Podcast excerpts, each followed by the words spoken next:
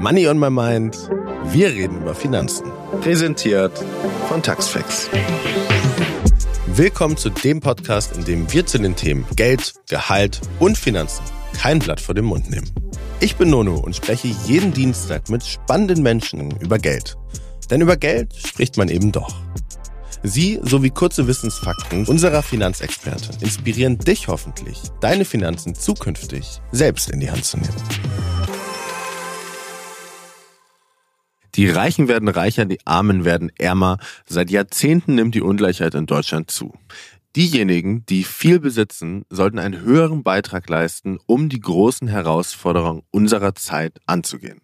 In Form von höheren Steuerabgaben für Vermögende. Das fordern Initiativen wie zum Beispiel Tax Me Now, zu der auch mein heutiger Gast Stefanie Bremer gehört. Stefanie ist selbst Millionärserbin und fordert eine höhere Besteuerung ihres eigenen Vermögens. Was sie dazu bewegt hat, wie ihrer Meinung nach eine faire Erbschaftssteuer aussieht und an welchen Ländern wir uns ein Beispiel nehmen können oder ob wir uns überhaupt ein Beispiel nehmen können, darüber sprechen wir in dieser Folge. Hi, hi Stefanie, schön, dass du, schön, dass du heute da bist, schön, dass du dir die Zeit genommen hast. Ähm, freut mich sehr. Hallo Nuno, danke, dass ich hier sein darf um dich so ein bisschen besser kennenzulernen, magst du mir vielleicht einmal, es geht ja viel ums Thema Finanzen, viel ums Thema Steuern, viel ums Thema Geld, magst du mir vielleicht einmal so ein bisschen erzählen, wie du mit Geld aufgewachsen bist, wie deine Beziehung dazu jetzt ist und wie sie sich vielleicht auch verändert hat? Ich bin in einem typischen Einfamilienhaus mit Garten aufgewachsen. Klassische Familie, Vater, Mutter, drei Kinder, beide Eltern selbstständig, Vollzeit arbeitend, ganz normale Schule, also nichts Privates. Wir sind in den Ferien meistens innerhalb von Deutschland verreist, haben Verwandte besucht und ja, einfach dort Wanderurlaube und ähnliches gemacht. Ich bin, glaube ich, in einem gut situierten Haushalt aufgewachsen, aber nicht im Luxus. Mhm. Mhm. Ja, und dann so mit, ja, in meiner Teenagerzeit haben meine Eltern mir dann eben immer mehr eröffnet, was unser Vermögenshintergrund ist, wo das herkommt, welche Verantwortung damit einhergeht ähm, es ist ja ein Familienunternehmen und da hat man ja die Verantwortung für all die Menschen, die dort arbeiten. Und ähm, mit Mitte 20, glaube ich, habe ich dann meine Anteile an diesem Unternehmen bekommen und damit auch meine eigenen Ausschüttungen. Musste mich dann da konkret damit beschäftigen, was mache ich mit diesem Geld? Was bedeutet das für mich? Um mich dort besser zu orientieren, bin ich Stifterin geworden in der Bewegungsstiftung, mhm. in der über 200 Menschen engagiert sind, beziehungsweise über 200 Menschen sind dort StifterInnen. Und das Geld wird dort verwendet nach demokratischen Grundsätzen, um Bewegungen zu fördern, die Systemwandel antreiben. Und dort konnte ich mich eben und kann ich mich austauschen mit Menschen in ähnlichen Situationen wie ich. Und aus diesem Kontext heraus bin ich auch zu Tax Me Now gekommen, wo wir uns eben als Vermögende mit dem Thema Steuergerechtigkeit auseinandersetzen. Und ähm, über diese Bezugsgruppen habe ich, glaube ich, ein deutlich kritischeres Verhältnis erlangt zu meinem Vermögen und der Tatsache, dass ich eigentlich dafür nichts gearbeitet habe und es trotzdem habe. Wann hast du dich das erste Mal, ähm, also das hast du ja gerade sehr, sehr gut das einmal skizziert, und wann hast du dich das erste Mal quasi mit diesem, ja, Gerechtigkeits- bzw. So Umver Teilungsfragen auseinandergesetzt. Ähm, wann war das das erste Mal präsent? Dann mit Mitte 20 oder war das vorher irgendwie ähm, schon Teil des Prozesses? Gab es vielleicht einen Schlüsselmoment oder irgendwas ähnliches? Also ich kann mich an keinen konkreten Schlüsselmoment erinnern. Hm. Ich glaube, das war ein Prozess über mehrere Jahre hinweg, über viele Gespräche, Erlebnisse. Ich war auch mal im Ausland für ein halbes Jahr als Freiwillige ähm, äh, in Südamerika und ich glaube, all diese Erlebnisse haben dann in mir dieses Bewusstsein reifen lassen. Und ähm, ja, aber ich glaube, der letztendliche Anstoß, sich ganz aktiv damit zu beschäftigen, war dann im Vorfeld der Bundestagswahl 2021, ähm, dass eben auch aus der Bewegungsstiftung heraus der Impuls kam, hey, aus dem aktivistischen Umfeld hören wir, dass jetzt die Zeit reif ist für Themen wie Vermögensbesteuerung diejenigen, die sich damit schon seit Jahren beschäftigen, werden nicht gehört. Möchtet ihr eure Stimme dafür leihen und diesem Thema mehr Nachdruck verleihen? Wie sieht deine Familie darauf? Oder also wie, wie war da so die erste Reaktion und wie stehen sie dieser Einstellung auch gegenüber? Meine Familie unterstützt mich. Hm? Ähm, sie sind nicht alle meiner Meinung, aber ähm, jeder hat ja das Recht auf eine eigene Meinung und auf freie Meinungsäußerung und auf politische Arbeit. Ja. Wenn man jetzt diese Forderung in einem Satz, also könntest du es in einem Satz sozusagen definieren, worum es dir geht? Das finde ich immer, finde ich immer schön, so als Tagline quasi. Ich bin der Ansicht, dass die derzeitige sehr ungleiche Verteilung von Vermögen demokratiefeindlich und gesellschaftsspaltend ist. Und ich bin außerdem der Ansicht, dass die dafür nötige Umverteilung nur durch staatliche Mechanismen erfolgen kann. Magst du da nochmal so ein bisschen näher drauf eingehen? Vielleicht den Satz nochmal so ein bisschen erklären. Jetzt vielleicht auch mit ein paar mehr Sätzen.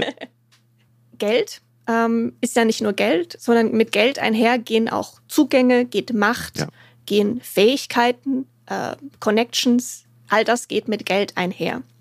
Und Geld und alles, was damit zusammenhängt, ist in dieser Welt sehr ungleich verteilt. Am Beispiel Deutschland können wir sagen, die zehn reichsten Prozent der Deutschen verfügen über 63 Prozent des gesamten Vermögens in Deutschland.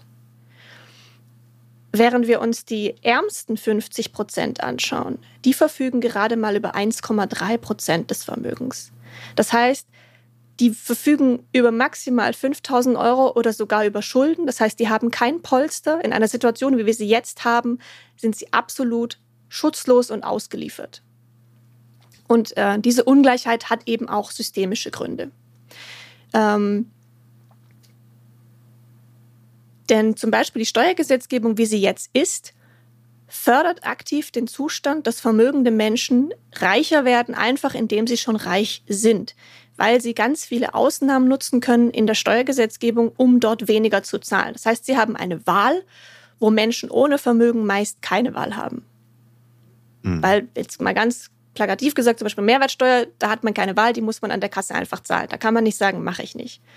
Aber wenn wir jetzt äh, über Erbschaftssteuer oder ähnliches reden, da gibt es so viele Gestaltungsmöglichkeiten. Wenn man sich einen guten Steuerberater leisten kann, dann kann man die Steuerlast dort ganz arg reduzieren. Das heißt, da entsteht eine Wahl für vermögende Menschen, die die Mehrheit der Menschen nicht hat.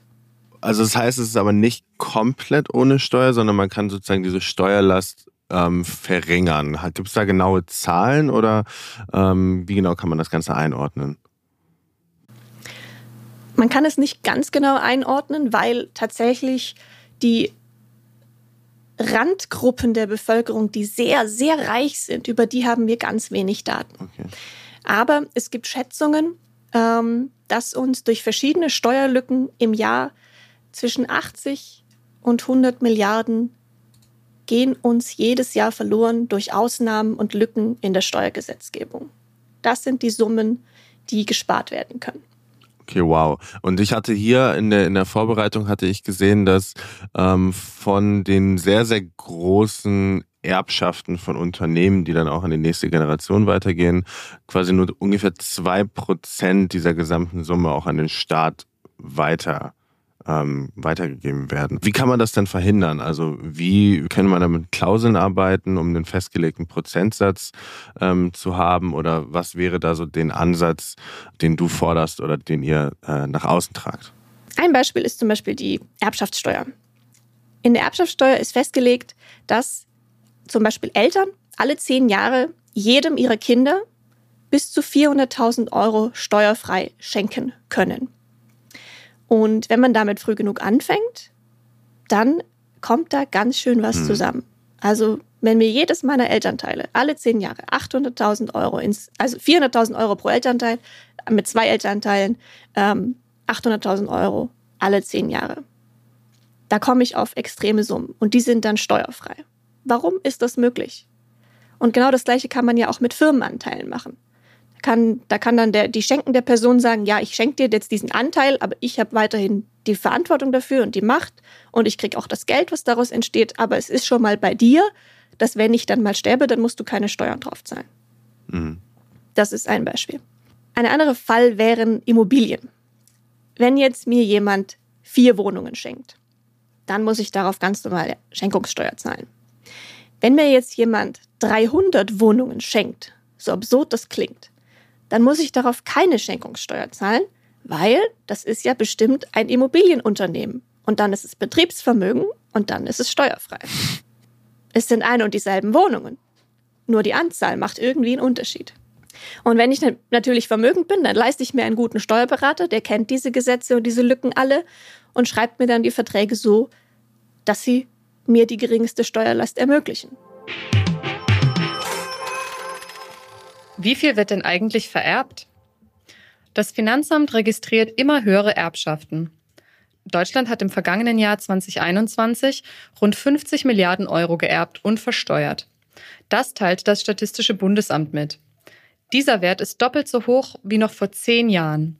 Denn die steuerliche Erbschaft von Grundstücken und Immobilien hat besonders stark zugenommen. 2010 wurden Häuser und Grundstücke im Gesamtwert von 7,4 Milliarden Euro vererbt. Dieser Betrag ist seitdem, bis auf eine Ausnahme, von Jahr zu Jahr gestiegen. Angehörige liegen in den meisten Fällen noch unterhalb des Freibetrags, sodass in der Regel keine Steuer erhoben wird. Diese Vermögensübertragungen liegen den Finanzbehörden nicht vor und werden daher nicht in die amtliche Statistik aufgenommen. Der Trend von Erbschaften wird also immer weiter steigen. Das Problem dabei? Es findet eine Umverteilung zwischen den Generationen statt und die Ungleichverteilung innerhalb der Bevölkerung nimmt zu. Und wo kann man da ansetzen? Ähm dass man genau das verhindert, diese Ausnahmen und diese ja, äh, Schlupflöcher, die dann vielleicht ein sehr, sehr guter Steuerberater dann auch für einen findet. Im Moment ist es leider so, dass jeder Vermögende dann selber sein moralisches Gewissen entdecken muss und sagen, möchte ich das in Anspruch nehmen oder möchte ich es nicht. Den eigentlichen Arbeitsauftrag sehe ich aber ganz klar bei der Bundesregierung die müssen dieses Gesetz überarbeiten und auch viele andere Gesetze. Und das ist ja nicht so, dass wir das aus dem luftleeren Raum heraus fordern. Es gibt bereits drei Urteile vom Bundesverfassungsgericht, die sagen, das Gesetz in seiner jetzigen Form ist verfassungswidrig. Also es liegt ein ganz klarer Auftrag bei der Regierung, das zu überarbeiten. Und nur die können das abschließend und umfassend machen. Und was glaubst du, woran liegt es, dass sich dieser Prozess so zieht? Lobbyarbeit. Es gibt einfach viele vermögende Menschen, die wiederum Vermögen, ähm, Organisationen mit viel Vermögen ausstatten, die dann in ihrem Namen und in ihrem Interesse in die politischen Ämter gehen und dort dagegen argumentieren. Und die sagen, nein, dann geht die Wirtschaft vor die Hunde, dann gehen die Arbeitsplätze verloren und dann wandern alle ab und überhaupt wird alles schlecht. Und die sind dann halt immer präsent und die sind laut und die klingen vernünftig. Und die Mehrheit der Menschen in Deutschland, die nicht vermögend sind, die können sich das nicht leisten. Die haben nicht die Zeit, die haben vielleicht auch nicht die Fachkenntnis und sie wohnen halt wahrscheinlich nicht alle in Berlin. Das heißt, die gehen nicht zu den Politikern und sagen, hey, wir möchten, dass ihr das macht. Das heißt, als Politiker steht man da und man hört eine sehr präsente, sehr laute, sehr vermögende Seite, die auch vielleicht leicht erpresserisch kommt mit den Arbeitsplätzen und ähnlichem. Und dann ist es natürlich leichter zu sagen, okay, okay, das klingt ja alles logisch und ich möchte mir da jetzt auch keinen Ärger machen. Ich möchte mir da jetzt auch nicht meine nächste Wahl in Frage stellen. Und äh, so bleibt irgendwie alles beim Alten. Und Deutschland ist ja, wenn man sich dann Europa anschaut, eines der vermögensungleichsten Länder. Ähm, was gibt es denn für Beispiele anderer Länder, die uns vielleicht als Vorbild dienen könnten, an denen wir uns ein Beispiel nehmen können, die es vielleicht besser machen, auch vielleicht besonders auf Erbschaft bezogen? Es gibt noch keine sehr guten Beispiele. Es gibt Ansätze in verschiedenen Ländern. Ähm, ich glaube, Argentinien hat jetzt die Vermögensteuer eingeführt, aber auch eben erst vor zwei Jahren. Da wird sich zeigen, wie das umgesetzt wird und wie es funktioniert, welche Auswirkungen es hat. Aber sonst gibt es noch keine wirklich guten, umfassenden Beispiele. Gab es denn dann bei dir auch mal den Gedanken, das Erbe im ersten Schritt gar nicht erst anzutreten? Nein, damals war ich bei diesem Bewusstsein noch nicht angelangt. Ähm und ich habe mir auch überlegt, das Geld, das, ich, ich kann meine Steuern alle zahlen, das werde ich tun, das mache ich auch. Und ich habe aber auch gedacht, ich möchte die Zugänge nutzen, die mir dadurch gegeben sind, um für dieses Thema zu werben. Also, weil wenn ich nicht reich wäre, dann wäre ich hier nicht eingeladen. Und ähm, das ist den, der Zugang, den ich nutzen möchte. Und das kann ich eben nur, wenn ich es nicht abgelehnt habe.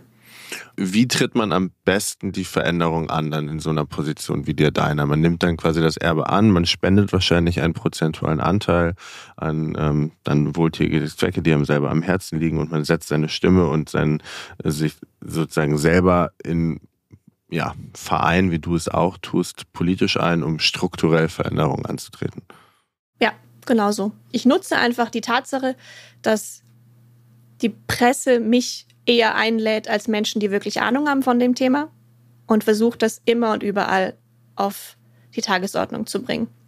Ich rede darüber mit allen Menschen, die mir zuhören möchten und versuche einfach das Gespräch anzustoßen, weil ich glaube, die Handlungsunfähigkeit in der Politik kommt auch daher, dass es in der Gesellschaft ein sehr schwieriges Thema ist. Es ist sehr komplex. Man beschäftigt sich damit nicht so sehr, weil es ist halt kompliziert.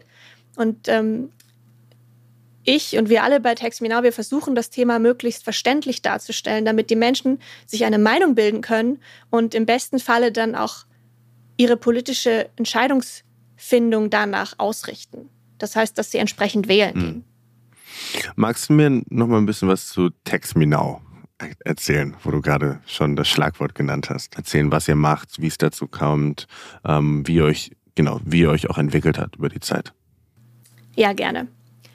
Tax Me Now, die Initiative für Steuergerechtigkeit e.V., ist seit dem 01.01.2022 ein eingetragener Verein, damit das Ganze auch ähm, demokratisch abläuft und wir nicht nur so ein Club von reichen Menschen sind, die das irgendwie auf Eigenregie machen. Wir haben uns gegründet im Vorfeld der Bundestagswahl 2021 auf Impuls aus aktivistischen Kreisen. Wir sind überwiegend nicht nur vermögende Menschen, die der Ansicht sind, dass wir zu wenig Steuern zahlen und ähm, dass das Zahlen von Steuern nicht auf Freiwilligkeit beruhen darf, sondern es muss einfach ganz klar und transparent und demokratisch in den entsprechenden Gesetzen geregelt sein. Wir sind derzeit etwa 10 bis 15 aktive Menschen, die sich jede Woche einmal treffen und über Kampagnen, Projekte und ähm, Bündnisarbeit sprechen. Wir machen vor allem viel Pressearbeit und äh, versuchen Bewusstseinsbildung zu betreiben. Wir haben außerdem eine Petition mit unseren fünf Forderungen, die hat momentan über 87.000 Unterschriften. Die werden wir dann in absehbarer Zeit an die Bundesregierung oder an Vertreter derselben übergeben. Und äh, unsere fünf Forderungen sind wie folgt. Wir möchten, dass die Vermögenssteuer wieder eingeführt wird. Die wurde 1996 ausgesetzt, wiederum nachdem das Bundesverfassungsgericht sie als nicht mit der Verfassung konform beurteilt hat. Da gibt es auch einen Arbeitsauftrag, den die Bundesregierung bis jetzt aber ruhen lässt. Wir wollen außerdem, dass die Ausnahmen bei der Erbschafts- und Schenkungssteuer radikal zurückgenommen werden, damit sie eben nicht diejenigen Menschen bevorzugen, die eh schon vermögend sind. Darüber hinaus wollen wir, dass die Kapitalertragssteuer nicht mehr pauschal erhoben wird, sondern auch progressiv, genauso wie die Einkommenssteuer auf Lohn. Denn warum soll arbeitendes Geld weniger besteuert werden als arbeitende Menschen? Das ist einfach nicht logisch. Als vierte Forderung haben wir eine bessere Ausstattung der Finanzbehörden, damit sie wirklich unabhängig ähm, Steuerhinterziehung und Steuervermeidung verfolgen können.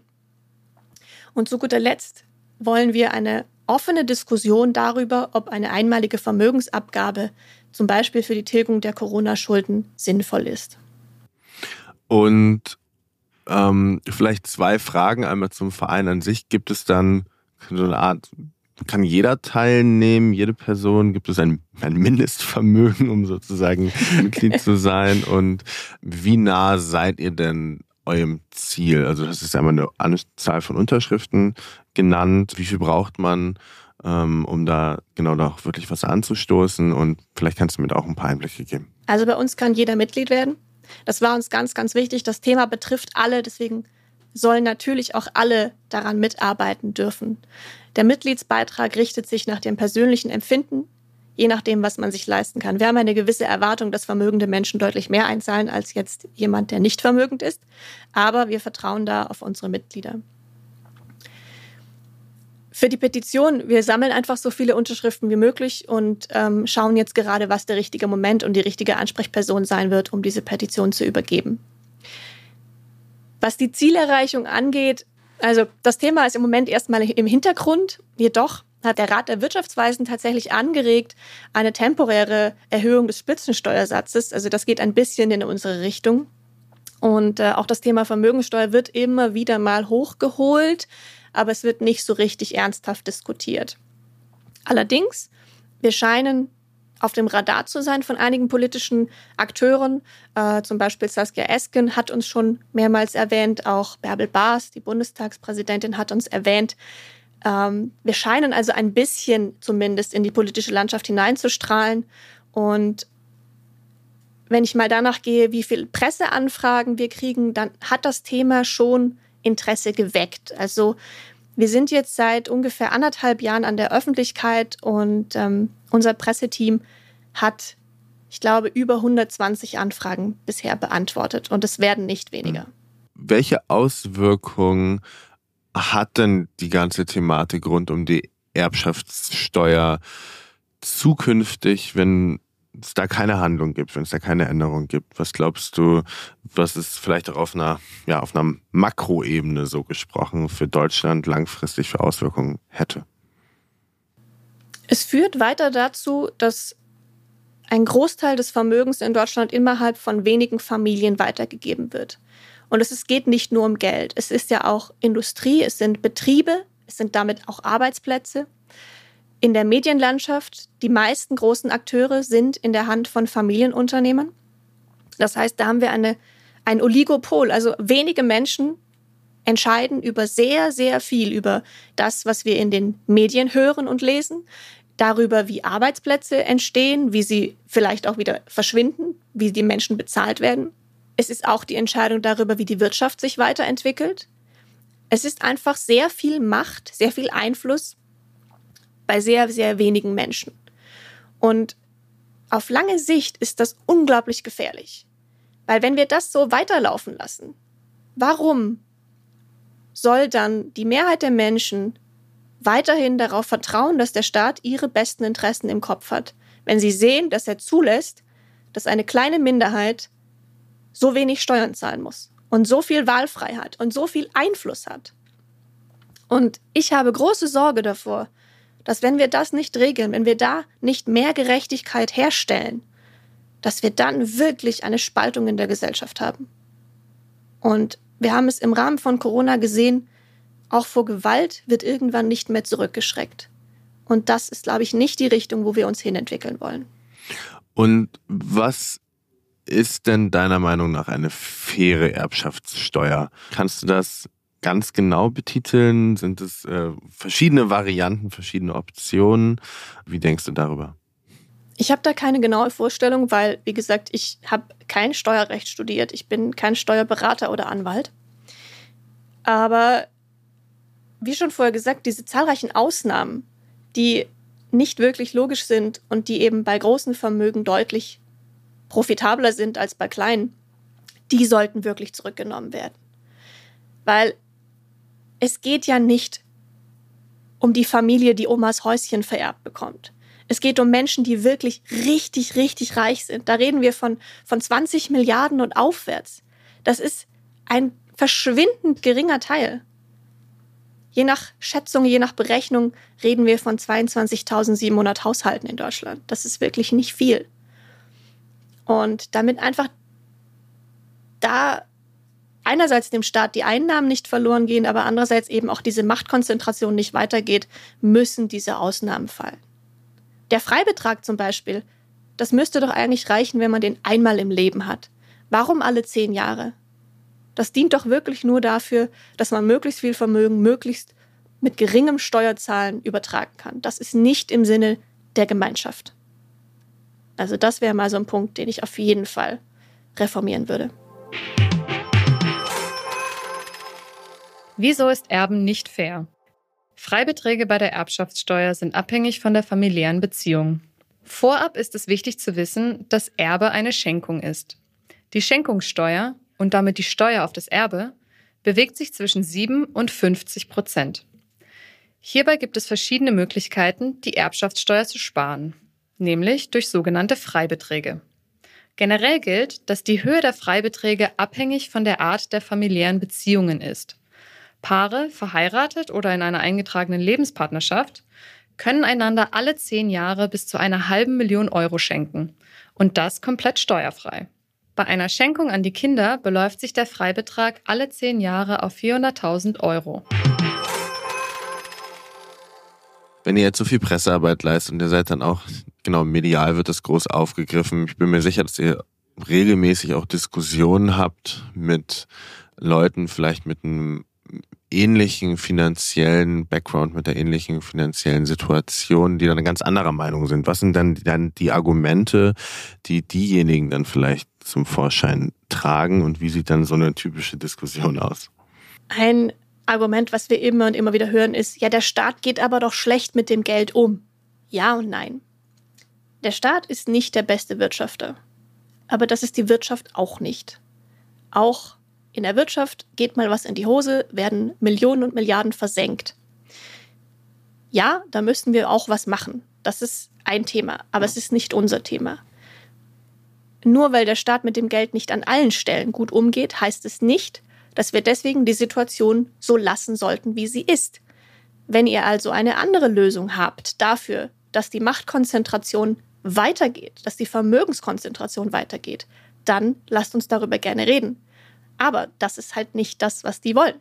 Sie möchten gerne ihre Macht behalten, sie möchten gerne ihre Vermögen und ihren Luxus behalten.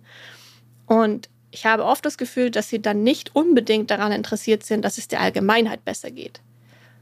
Ähm, was anderes, was sie dann auch oft sagen, ist, ja, aber ich weiß doch besser, wie mit dem Geld umzugehen ist. Ich kann doch viel direkter handeln. Sage ich, ja. Aber wer hat dir diese Macht gegeben? Hat dich irgendjemand dazu gewählt, dass du diese Entscheidung triffst? Hat dir irgendjemand erlaubt zu entscheiden, ob du jetzt die Bücherei förderst oder das Schwimmbad oder doch die private Rennstrecke für die Menschen mit den schnellen Autos. Und da, ja, da, da herrscht einfach ein sehr großes Misstrauen gegenüber dem Staat und ein sehr großes Vertrauen in die eigenen Fähigkeiten. Mhm. Und ja, man, man, es ist ganz oft das Argument, ja, ich habe das aber doch selber erarbeitet, ich bin selber hierher gekommen, wo war der Staat? Und der Staat ist immer da. Ich meine, ich kann hier als Frau auf die Straße gehen und meine Meinung sagen und ich muss nicht Angst haben, dass man mich deswegen erschießt oder einsperrt und äh, vielleicht auch ohne Urteil irgendwo in eine dunkle Zelle wirft. Der Staat garantiert mir eine Krankenversorgung. Er macht eine Schulbildung. Er macht die Grundversorgung, dass bei uns Wasser aus der Leitung kommt, was man trinken kann. Dass die Abwasserversorgung funktioniert, dass die Müllabfuhr funktioniert. Das sind alles Leistungen, die der Staat macht. Und ohne diese Leistung ging es uns deutlich schlechter. Deswegen, der Staat ist nicht nur schlecht. Hm. Und wie sieht deine Wunschvorstellung für die Zukunft aus? Naja, erstmal wünsche ich mir, dass alle unsere fünf Forderungen umgesetzt werden.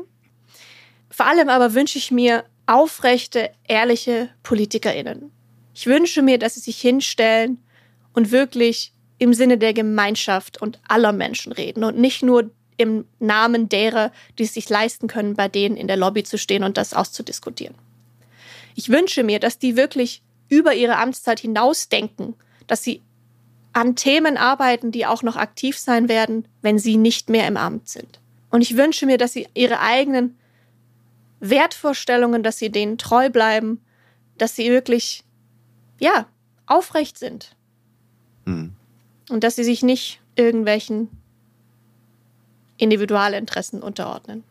Kann man von den fünf Forderungen, die ihr ähm, spezifiziert habt, eine nehmen, die vielleicht am wichtigsten ist oder sind die alle gleichgestellt?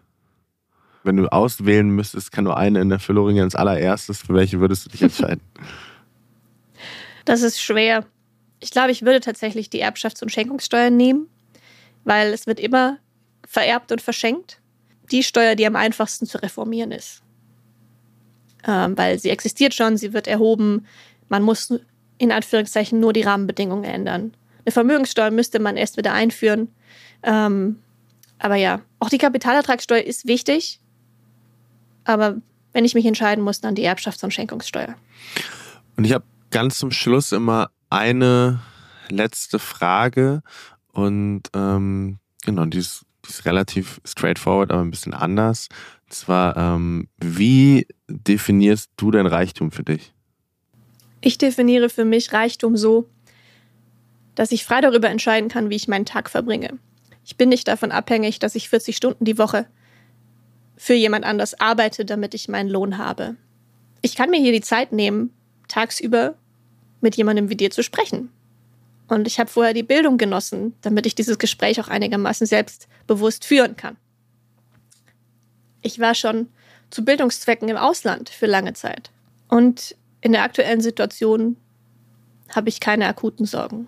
Ich bin nicht erschrocken beim Anblick der Tanksäulen oder beim Anblick der Preise im Supermarkt. Ja, auch selbst in der aktuellen Situation geht es mir sehr gut und ich muss mir auf absehbare Zeit keine Sorgen machen. Stefanie, vielen Dank, dass du da warst. Hat äh, großen Spaß gemacht, mit dir zu sprechen. Dankeschön. Vielen Dank, Nono. So, ich hoffe, du konntest heute auch wieder einiges mitnehmen. Ich habe für mich auf jeden Fall neu erfahren, dass die reichsten 10% bei uns in Deutschland mehr als die Hälfte des Vermögens besitzen und dass das vor allem auch daran liegt, dass eben die Erbschaftssteuer mit guter Beratung auch verringert werden kann und dass man laut Stefanie genau da ansetzen sollte, um hier vielleicht auch etwas Gegenwind zu bringen. Wenn du mehr zum Thema Steuern erfahren möchtest, findest du den Link zum Taxfix Ratgeber in den Shownotes. Und wenn dir Money on My Mind gefällt, lass gerne eine Bewertung da. Du kannst den Podcast natürlich auch wie immer abonnieren, damit du keine Folge verpasst. Ciao und bis bald.